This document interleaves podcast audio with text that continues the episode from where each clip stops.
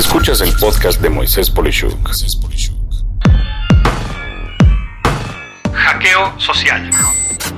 La ingeniería social es uno de los temas que más me llama la atención pues implica la capacidad de vulnerar un sistema informático por la manipulación de la gente para ello, por más segura que sea la tecnología que lo protege. De hecho, he desarrollado métodos para detectar y evitar este problema en ambientes empresariales. Sin embargo, existe otra variante de la ingeniería social llamada hackeo social. El hackeo social busca manipular el actuar de un comportamiento social.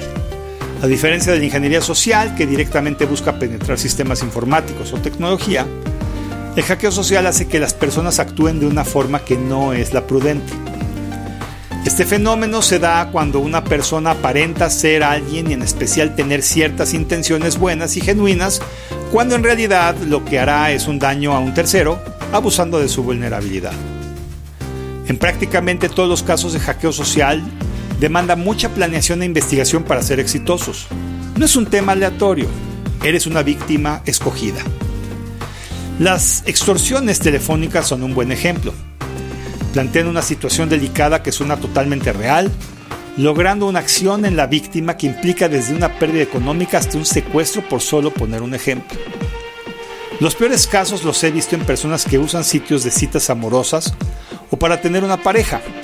Aclaro que no son de prostitución, son sitios para relaciones formales, en los que personas con mucha vulnerabilidad emocional caen una y otra vez en robos y daños personales. Por lo anterior, hay varias acciones a realizar para evitar un problema de este tipo que además de ser molesto, hace a la persona afectada muy vulnerable sentimentalmente, los cuales a manera de lista son 1. Cuida tu información y lo que revelas a la gente en redes sociales.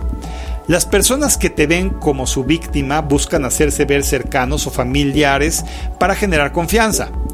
Fechas, amistades, viajes son algunos ejemplos de aspectos que se te olvida que publicaste y esta gente aprovecha para hacerse ver familiares a ti. Nos conocimos en la fiesta de tal persona. Soy amiga de tal otra persona. Son ejemplos de cómo pueden abordarte. 2. Los profesionales se toman su tiempo en ganar tu confianza. En temas amorosos, genuinamente tú puedes pensar que estás interactuando con alguien que te percibe como alguien valioso, pero solo está aparentando eso para que semanas o meses después te pida un favor especial, como pagar un boleto de avión para irte a ver o cubrir los gastos de la visa para poder salir del país y así conocerte. Tú pagarás eso de buena voluntad, solo para nunca más ver tu dinero. Conclusión, si te piden dinero o algo equivalente de tipo financiero, es un fraude casi inminente. 3. Busca tener contacto por video frecuentemente con las personas que interactúas para asegurar que son reales y que además son esas personas. 4 si se van a ver en persona, debes de hacer saber que ese encuentro se llevará a cabo por dos o tres personas de tu confianza, indicando dónde es el sitio a donde se van a ver, que generalmente tiene que ser un lugar público. 5. No incluyas ni aportes a desconocidos tu correo, celular, dirección, sitio donde trabajas y tu puesto. Los maleantes con estos datos ya estiman cuánto pueden sacarte asumiendo tu estilo de vida y lo que ganas.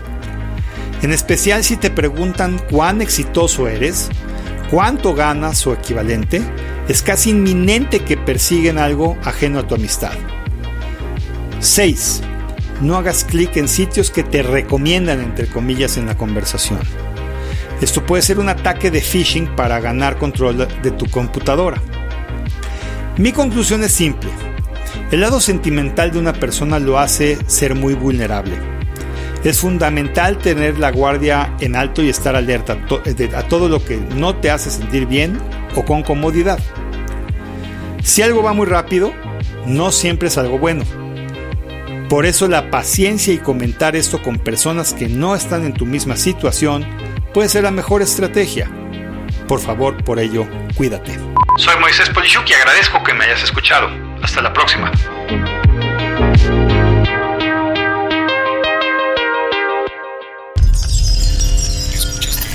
Escuchaste el podcast de Moisés Polishuk.